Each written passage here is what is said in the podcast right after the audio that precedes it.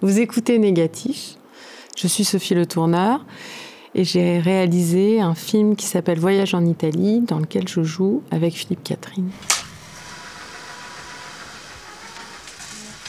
Bonjour Sophie Le Tourneur. Bonjour Thibault.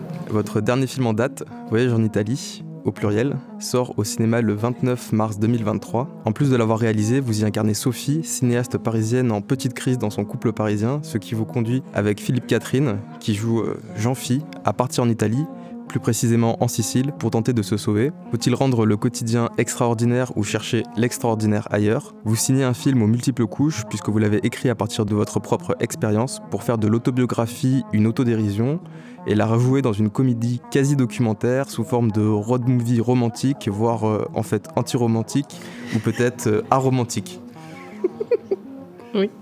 Alors, avant de partir en Italie, un petit détour. Comme le notaient les Cahiers du cinéma dans leur numéro de décembre 2022, Voyage en Italie est le premier film que vous autoproduisez avec votre société de production que vous avez créée avec euh, Camille Janté, Tournefilm. D'ordinaire, les questions de production sont un peu laissées de côté dans les interviews, mais il me semble que dans le cas de votre film, euh, ce choix original de comment et avec quoi euh, se fabrique le film, donc il fait de sa forme, est important. Est-ce que vous avez pensé de concert la création de votre société et la création de ce film?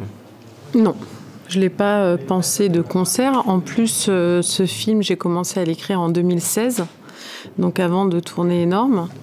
Et je l'ai pensé euh, comme une trilogie, parce que c'est un ensemble de trois films. Oui, avec les mêmes personnages. Après, chaque film sera très différent. Et c'est vrai qu'au début, j'avais pas pensé forcément créer ma boîte, mais ça s'est présenté comme ça. Et finalement, euh, pour ce film-là, c'était euh, la bonne option. Pour les deux autres films, j'espère pouvoir les faire en copro. Euh, mais le fait d'avoir mené le projet de A à Z toute seule, déjà, ça m'a appris beaucoup de choses. Et en plus, euh, ça peut me donner aussi une légitimité ou au moins on peut me faire confiance pour euh, des copros euh, où je, je, pourrais plus facilement travailler à ma façon. Parce que finalement les questions de production, d'écriture sont tellement particulières qu'elles rentrent pas vraiment dans des cases. Et donc je suis toujours obligée de les adapter d'une certaine façon. Et le fait de les faire moi, enfin de gérer la fabrication moi-même, c'est quand même beaucoup plus simple. Mais par contre, c'est vrai que je trouve ça bien d'être en copro quand même pour euh, avoir déjà un dialogue avec un producteur et puis pour me sentir aussi moins seule dans le travail. Parce que déjà en tant qu'artiste, on est souvent assez seul, même si on est très entouré. Mais là, oui, j'avoue que par moment, je serais bien passée prendre un café euh, à la boîte de prod. Et puis, voilà. Après, au niveau de la fabrication même, euh, j'ai pas, j'ai pas vraiment eu de problème. C'est plus euh, ce qu'il y a autour de la fabrication et toutes les questions de. Financement, de, de, de, de, mondanité, on peut dire aussi, enfin tout ce qui est, qui est lié au milieu, d'être dans le milieu, de voir les bonnes personnes, etc. Même en ce qui concerne la distribution, la sortie, enfin tout quoi. Ça c'est pas mon truc du tout. Et je pense que c'est bien que je, je travaille avec quelqu'un qui se charge de ça, parce que moi je crois pas que j'ai le, les outils. Est-ce que vous avez, vous avez pu vous extraire de certaines contraintes, malgré un budget euh, deux fois moins élevé que sur votre précédent film, en vous autoproduisant? Oui. Oui, oui, je pense que ma façon de, produire, euh, à ma façon, euh, ça coûte moins cher. Parce que c'est de l'artisanat finalement. Donc là, j'ai tourné chez moi. J'ai tourné avec mes habits, j'ai donc j'ai fait à la fois euh, la déco, euh, les costumes. Enfin, même si je fais pas ça toute seule, je fais ça avec mes assistants. Mais disons que je, je cherche pas à, reproduire euh, une hiérarchie ou une organisation de la structure d'une équipe qui serait classique. Donc évidemment, ça coûte moins cher. Dans la construction de, enfin plutôt dans la euh, la réunion de votre équipe de tournage, mhm. vous, avez, vraiment pris uniquement euh, le minimum nécessaire pour euh, ce qui était nécessaire pour votre film en fait Ouais. Oui, le minimum. Après, c'était aussi le cas finalement pour Énorme. Hein. On n'était pas nombreux, on était six ou sept dans l'équipe. Mais euh, j'ai pas fait le, le film d'une façon très différente, en fait. C'est j'aime pas les grosses équipes. Parce que dès qu'on a une grosse équipe, on est obligé d'être dans un fonctionnement qui est hiérarchique et pyramidal. Voilà, c'est ça. C'est pas moi, c'est pas du tout ma façon de fonctionner. C'est pas ma façon de communiquer non plus. Euh, voilà, j'aime j'aime l'idée de la troupe. J'aime l'idée qu'on fait un film ensemble et qu'on n'est pas en train d'exercer un métier. Donc, je passe un peu mon temps à, à déprofessionnaliser finalement. Euh, le tournage, déprofessionnaliser euh, la post-prod, déprofessionnaliser, enfin tout, de, chercher d'autres façons de fonctionner pour vraiment coller euh, à l'esthétique du film euh, et au processus de création du film, qui est différent à chaque fois en plus. Donc moi, ça me convient bien. Après, l'idée de dire il faut un producteur parce que les réalisateurs ils veulent dépenser le plus d'argent possible et qu'ils n'ont pas conscience, enfin le mythe de l'artiste qui a aucune conscience euh, des choses matérielles. En tout cas, moi, ça ne me concerne pas. Euh, voilà, j'ai deux enfants. Euh, je, enfin, je sais pas, je, ne suis pas sur un nuage au-dessus des réalités concrètes, quoi, pas du tout. Donc, donc je vois pas pourquoi il devrait y avoir quelqu'un qui m'empêche de dépenser de l'argent ou qui ou, qui considère que, que, je vais faire des mauvais choix parce que je, je, touche pas euh, j'en sais rien, non. Au contraire, je suis plutôt quelqu'un qui va limiter même les dépenses euh, quand il n'y en a pas besoin. Et euh, aussi parce que bah, bah, je pense qu'il y a un plaisir du jeu, quoi, du jeu de, retrouver quelque chose presque d'enfantin et, et quasiment de ne pas considérer ça comme un comme un métier, comme, un, comme quelque chose qui fait partie de l'économie. Moi, pour prendre du plaisir à faire des choses avec les gens, il ne faut pas que je me dise euh, cette personne, elle est là juste pour faire ses heures. Cette personne, elle est là parce qu'on se comprend, parce qu'ensemble, on, on, a une vision de ce film qu'on a envie de faire ensemble et on prend du plaisir à le faire, même si des fois c'est dur, même si on travaille beaucoup, même s'il euh, y a une rigueur. Mais. Euh, mais ça, c'est, ça n'a rien à voir avec euh, le professionnel entre guillemets, quoi. Il y a, des, gens qui se considèrent, enfin, qui sont dans une approche très professionnelle de ce qu'ils font, mais c'est pas pour ça qu'ils font bien leur travail. Hein, donc, euh, donc voilà. Moi, en tout cas, mon plaisir, euh, il, est dans, dans l'illusion aussi que c'est peut-être aussi une illusion parfois, mais que les gens sont sont pas là pour, euh, pour juste faire leurs heures et qu'on est en train de faire quelque chose qui est, qui est au-delà de ça, quoi. Et je crois que c'était le cas, quand même. Et qu'on en revient à la création artisanale euh, dont vous parliez. Euh. Ouais, voilà, c'est ça. Et que finalement, je pense que si je fais des films, c'est aussi pour ce que je partage avec les gens avec qui je les fais, quoi. Enfin, je suis quelqu'un d'assez fusionnel, je crée des liens très forts avec les gens. Euh, et, je fais tout pour que ça, pour que ça arrive. Et c'est un vrai travail aussi de, confiance, quoi. Donc ça, c'est pas possible avec une équipe de 40 personnes d'avoir un lien privilégié avec chacun. C'est juste pas possible. Autoproduction et autobiographie, vous avez travaillé à partir d'enregistrements que vous avez réalisés avec votre mari. Ouais. Est-ce que vous pouvez nous en parler un peu de ce, euh, de cette matière, de comment vous l'avez transformée en scénario ou en tout cas en matière appelée à devenir film? En fait, donc en 2016, je suis partie euh, en voyage en Italie avec mon mari. Et euh, pendant le voyage, c'est vrai que je voyais euh, bah, plein d'autres couples qui avaient l'air d'être exactement dans la même situation que nous. à peu près les mêmes âges, avec le guide du routard aussi, parce qu'on se retrouvait, vu qu'on suivait tous le guide du routard, donc ils étaient dans les mêmes restos. Enfin, tout le monde a connu un peu ce, ce truc-là. Et, euh, c'est ça qui m'a donné envie. Je me suis dit, tiens, euh, euh, c'est marrant finalement ce, miroir comme ça on, essaye tous de, sauver quelque chose, qu'il y ait quelque chose qui arrive, qui soit quelque chose de l'ordre d'une étincelle, mais en même temps, il faut que cette elle est provoquée en quatre jours, il faut que ça arrive, alors qu'en fait, c'est hyper stressant, c'est beaucoup de pression, quoi. Et donc je trouvais ça marrant finalement qu'on soit tous là à se battre pour que pour que pour retrouver quelque chose ou pour euh, prendre laisser l'air un peu s'engouffrer dans, dans, la maison quoi dans dans le foyer. Et, et donc j'ai commencé à prendre des notes.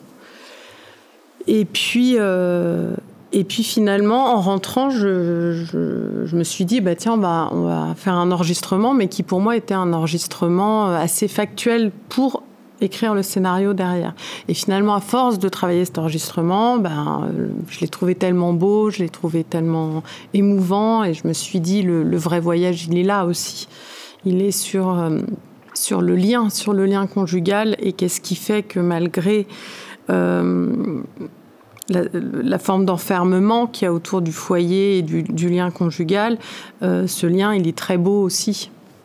Il est très beau, mais il est, il est double, il est complexe, il est... mais il y a de l'amour, quoi. Et c'est pas, c'est pas un amour qui est habituellement euh, développé dans les fictions. On est beaucoup plus. C'est, pas, c'est plus un amour passionnel. Non, c'est plus un amour passionnel. Non, c'est autre chose. Et, on ne peut pas avoir l'un sans l'autre. Ça que je trouvais intéressant. C'est-à-dire que ce lien-là, euh, on ne peut pas l'avoir euh, si, on est dans la passion et vice-versa. Enfin, c'est, le lien qui est lié au temps et justement au, temps passé ensemble et, et, le fait de se raconter des souvenirs, c'est continuer de construire le lien. Quoi. Et voilà, donc c'est ça qui m'a donné l'idée.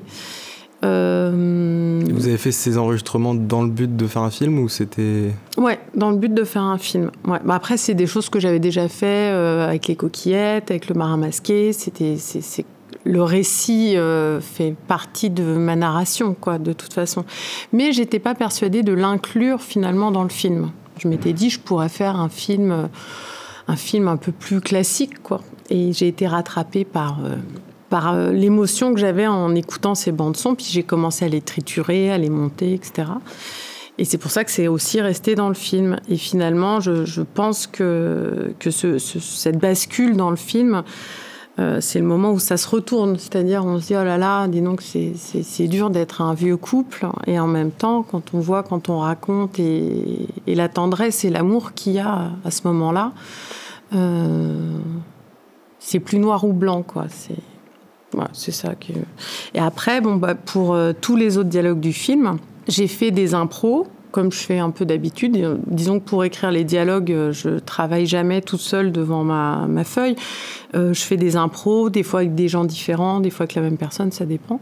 Et puis, je rassemble tout ça et je monte des bandes-sons sur Pro Tools, voilà, qui étaient en fait les bandes-sons qu'on avait dans les oreilles, parce qu'on avait des oreillettes avec Philippe pendant tout le film. Donc on avait la bande son des dialogues euh, montés et définitives dans les oreilles. Donc tout était vraiment réglé comme euh, comme du papier à musique. Il y avait très peu en fait d'improvisation. Il n'y a pas d'improvisation du tout. Pas du tout. Dans le film, non. Absolument pas, mais rien du tout. Parce qu'en plus, après avoir euh, monté ces bandes son, on a fait une première fois le voyage avec ma co-scénariste Laetitia Goffi et mon assistant François Labarthe. Ce que vous appelez la maquette. Et voilà, on a fait la maquette. Et donc, on a fait le film une première fois. Et donc, c'était vraiment. Euh, après... Ça, c'est assez, euh, assez particulier de pas seulement faire une répétition, mais de la filmer et de la mm. monter et d'en faire d'en créer déjà un premier objet. Un premier objet, ouais, tout à fait. Puis c'est vrai que ça permet bah, à la fois de faire des repérages, à la fois de voir ce qui est trop long, pas trop long en, le montant, donc encore de, dégraisser le film.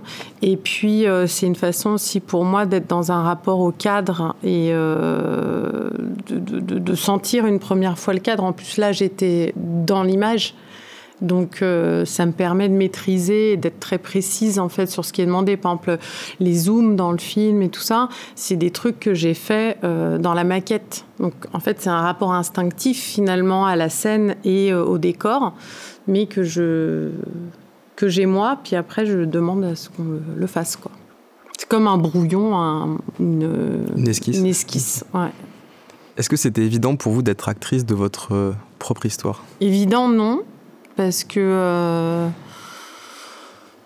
bah parce qu'après, euh, c'est vrai qu'au montage et tout, en plus je l'ai monté toute seule, euh, j'en avais un peu marre de me voir et puis tout ça. Enfin, c'est pas, c'est jamais très facile.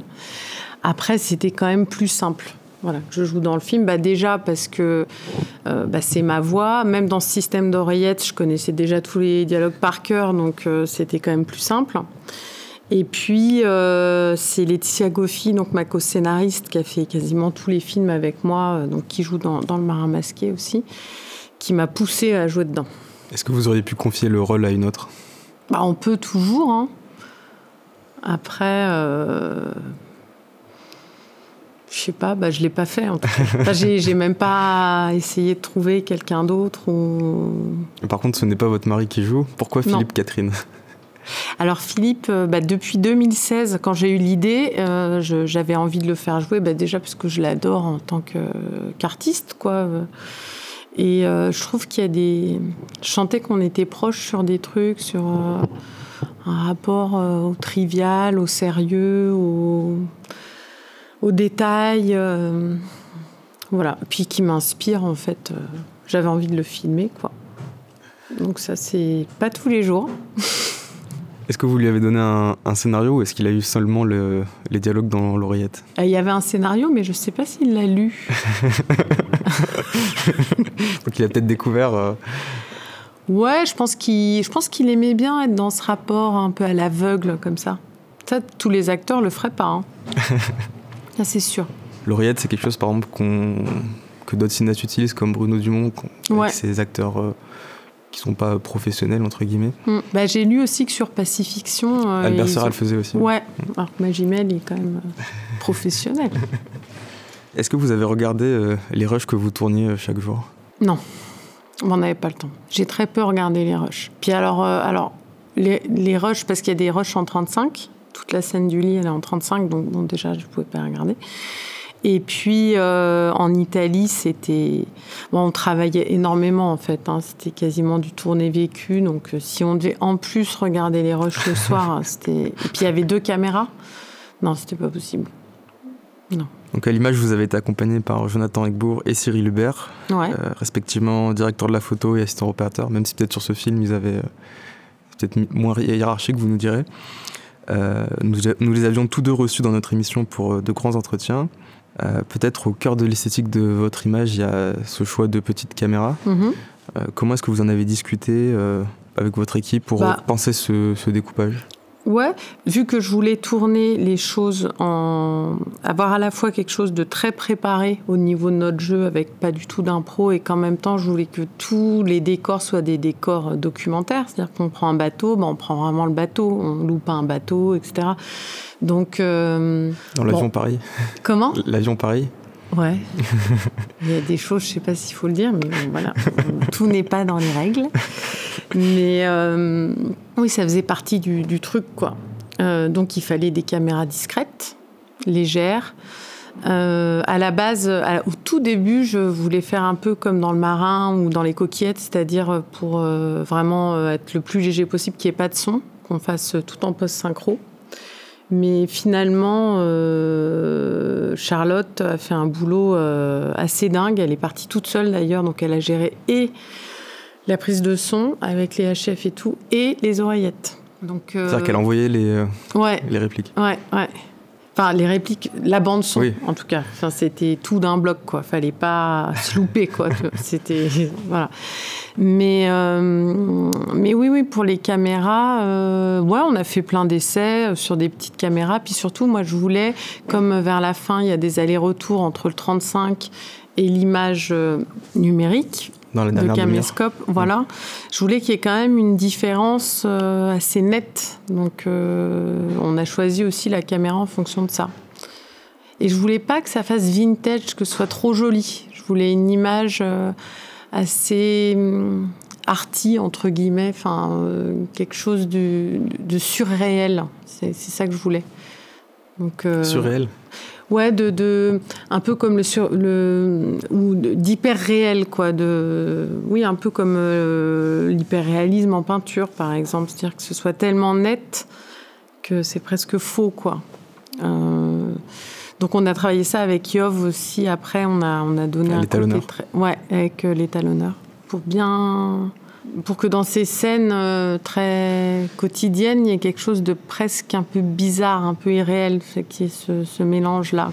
Sur le découpage, il y a des fois des séquences qui sont découpées peut-être de façon un peu plus classique, mhm. euh, académique, et des choix des fois de cadre ou de zoom dont vous parlez qui sont assez originaux, qu'on a peu l'habitude de voir. Mhm. des raccords aussi que vous avez pu faire au montage, peut-être penser dès le, dès le tournage de votre maquette. Ouais.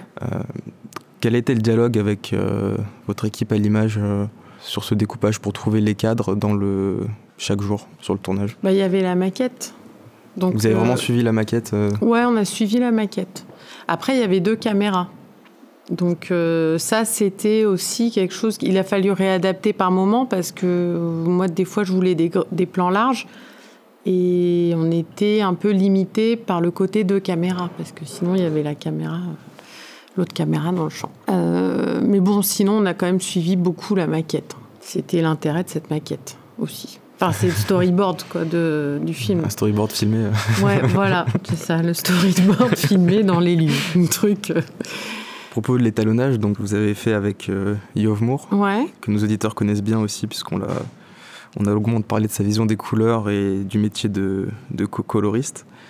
Euh, est-ce que vous aimez vous, impliquer dans ces phases de création euh, qui touchent plus aux détails avec là, bah tout ce que vous avez dit sur les, couleurs, les textures qui peuvent être modifiées, altérées, magnifiées mm. ou encore dégradées peut-être? Ah oui, oui, de toute façon, en post-prod, moi, je suis là tout le temps. j'adore, hein, donc euh, je suis là en, au mix, au montage son, tous les jours. Euh, je, en fait, je, suis là euh, tout le temps, toutes les étapes. Vous avez aussi, vous avez fait le montage toute seule? Ouais, avec Laetitia, donc avec ma co-scénariste. Et, et puis à la fin, il y a Thomas Glaser qui, qui m'a aidé un peu sur la fin. Mais sinon, ouais, je l'ai fait toute seule. Est-ce que vous arrivez à garder un, recul sur, euh, sachant que vous avez euh, fait en fait quasiment tout sur le film, du scénario, vous avez joué mm. dedans, vous avez réalisé, mm. vous avez fait la maquette. Euh. Mm. Au niveau du montage, parce que des, fois on parle avec des, des cinéastes qui nous disent, alors moi le, montage je peux pas y arriver directement, j'ai besoin que quelqu'un fasse une première ébauche. Je comprends. Après, euh, c'est un film de collage aussi. Enfin, c'est un film, euh, je pense, qui est assez proche de l'art plastique, finalement. Donc, euh, moi, je, pense que c'était important que je sois dans ma, dans ma cohérence, quitte à pas avoir de recul. Mais en tout cas, j'ai été là où je voulais aller et voilà. Après, je me, me rends pas compte hein, si ça avait été quelqu'un d'autre. Mais par exemple, euh, sur Énorme, je sais que j'ai repris euh, à un moment le, montage aussi sur certains trucs, sur certains raccords. Euh, c'est vrai que je peux, je peux être super chiante et super précise sur des trucs qui pour euh, certaines personnes serait rien du tout et qui pour moi euh, peut-être encore parce que je viens des arts plastiques et pas de, j'ai pas un rapport à la narration ou à la fiction enfin c'est pas ça qui est primordial en fait moi dans mon approche du montage et dans mon approche de l'écriture donc c'est vraiment les détails donc je peux être vraiment être là à dire non une image deux images puis j'essaye des choses aussi. Que là, vous touchez vraiment le logiciel, vous n'avez pas de. Ah non, c'est moi qui... ou d'assistante Non, non, non, non. Dans ce rapport toujours artisanal et presque vraiment manuel. Bah, puis même les bandes son, c'est moi qui les monte. Donc euh, à partir du moment où je suis euh, à la milliseconde près dans le montage des bandes son, du rythme des dialogues qu'on doit refaire avec l'oreillette et tout, si tout d'un coup c'est quelqu'un d'autre qui va décider de la durée d'un raccord ou en fait je trouve c'est pas très cohérent parce que j'ai la musique dans la tête en fait je pense. Enfin, j'ai le film dans la tête. Après, évidemment qu'il y a eu des moments où j'ai où j'ai montré à des gens, qui a eu des avis euh, très très importants. Par exemple, mon frère, euh, à qui j'ai montré le film, et euh, il y a tout, tout, un, tout le début. Je trouvais que c'était trop long. En fait, le film était trop long. Et je trouvais c'est important de faire un film court, enfin, une d'une heure et demie. Je trouvais ça bien. Il faisait combien de temps au départ? Bon, il faisait trois heures. Au début, il faisait trois heures quand tout était monté. Hein. Mais voilà, donc euh, c'est vrai que je pense qu'il y a eu un, il y a eu quand même des avis extérieurs où on dit bah non, là faut que tu commences par la scène du bus, enfin des trucs comme ça pour que le, film tienne. Puis d'un coup, bah le film est là, puis on arrête. Et du coup, est-ce que cette forme euh, finale du film, elle était proche de la forme de la maquette montée? La maquette était longue aussi. Hein.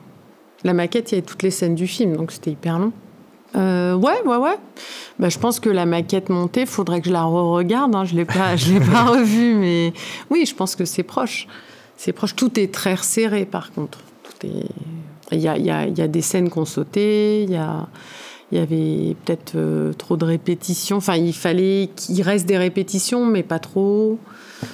voilà. Mais, mais finalement, le montage a été assez rapide. Euh, enfin, je pense janvier, février. Ouais, quatre, quatre mois, quoi. Puis il y avait beaucoup de rush parce que comme il y avait deux, deux caméras. Vous avez tout regardé Ah, bah oui, j'ai tout regardé. ah oui, oui, bah oui, quand même. Ouais. Non, non, mais c'était. moi, j'adore, hein, j'adore le montage. Euh, et d'ailleurs, euh, c'est comme ça que j'ai commencé, moi, à travailler. Quand je suis sortie des Arts Déco, j'étais monteuse. Donc c'est pour ça que je connais Avid et tout. Et Pro Tools. Et donc voilà. Mais c'est vrai que quand on sait, euh, il peut y avoir une approche plastique et instinctive du montage. Et ça, c'est comme quand on dessine ou, enfin, c'est en faisant, c'est en étant dans la matière qu'on trouve des choses. En fait, tout n'est pas euh, théorique. En fait, c'est. Il y a un rapport très empirique. Euh, ouais, c'est de faire une coupe, d'essayer plusieurs raccords. Des fois, il y a des trucs par hasard aussi qui arrivent, qui marchent super. Vous faites une erreur euh, pour placer un plan et ça, ouais, voilà, euh, ou, un calage de musique, ou euh, qui, est un peu là par hasard, puis après on en essaye plein, puis en fait c'était le premier qui était bien. Ou... Et puis c'est vrai que j'aime bien quand même même les musiques, il y a plein de musiques que j'ai trouvées sur Internet, euh, dans des tutos. Par exemple, j'adore regarder des tutos de gens qui font des reprises avec un ukulélé ou des trucs comme ça. Donc il y a des musiques dans le film, c'est pas du tout des professionnels quoi, qui les ont fait. Et j'ai essayé de travailler avec des compositeurs et tout. Mais tout de suite, c'était plus un collage, c'était plus un film collage. Ça devenait de la fiction et, et comme ça devenait de la fiction classique, euh, on n'attendait plus les mêmes choses du film. On attendait des événements, on attendait euh, un dénouement, des trucs comme ça.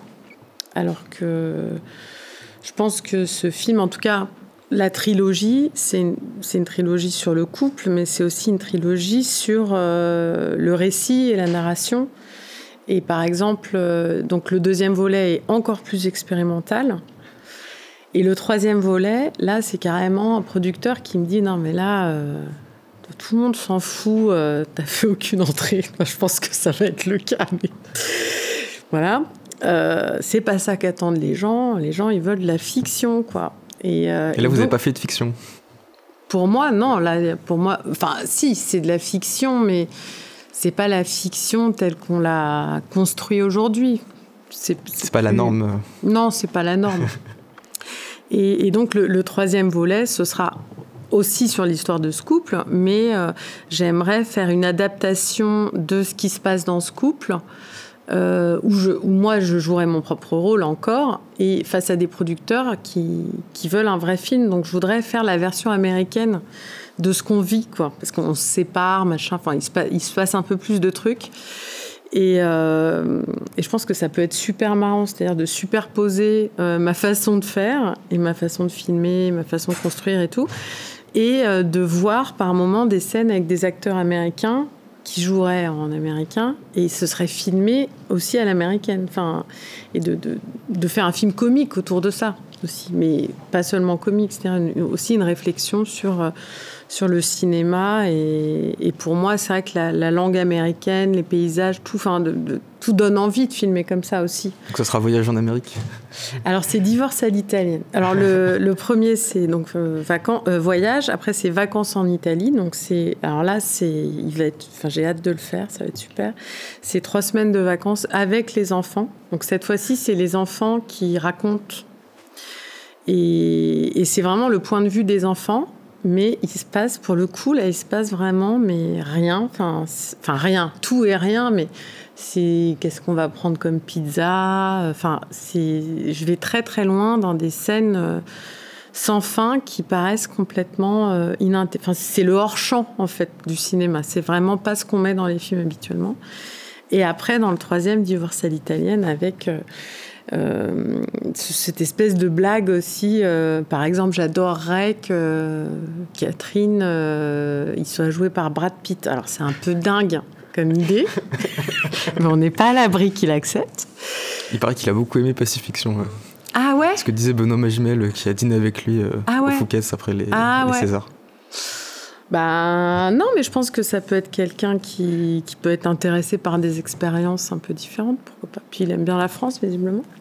Mais en tout cas, je pense que ce serait marrant, quoi, d'un coup, de, des points de raccord, justement, entre, euh, entre euh, Philippe dans une micra pourrie dans la Nièvre, et puis d'un coup, euh, Brad Pitt, un raccord avec la suite de la scène, et il est dans un, dans un pick-up au Texas ou je ne sais où. voilà, donc ça, ça peut être assez marrant à faire, et, et voilà.